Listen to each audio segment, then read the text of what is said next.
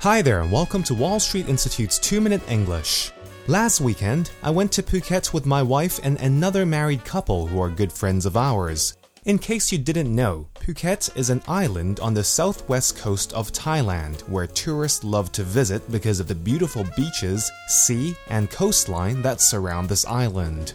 However, what I would really like to tell you is a story that happened on our last day at Phuket. We had already checked in at the airport and were waiting around before going through immigration.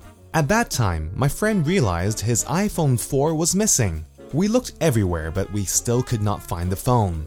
My friend couldn't remember if he had dropped his phone in the taxi coming to the airport or if he had left it at the hotel lobby while waiting for the taxi. My friend said sadly, Oh well, looks like I have lost my phone. Immediately, we went to the information booth of our hotel at the airport and told them what happened. After telling them our room numbers and that we had lost an iPhone 4, but were not sure if we had left it at the lobby or dropped it in the taxi, three of the booth staff called the hotel at the same time. Five minutes later, the hotel calls back to tell the booth staff that the phone was in the taxi and that the taxi driver was coming back to the airport to return our phone. They told us to wait for him at the departure lounge. When the taxi driver arrived, he smiled and said, Sorry, like it was his fault that my friend had lost his phone.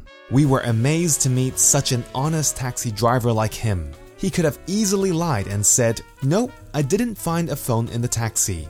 Needless to say, my friend was very happy and we gave the taxi driver a good tip. This was probably the most memorable thing that happened on our trip, apart from the beautiful beaches, food, and the people that we encountered there. Well, that's all for this week's 2 Minute English. Bye bye.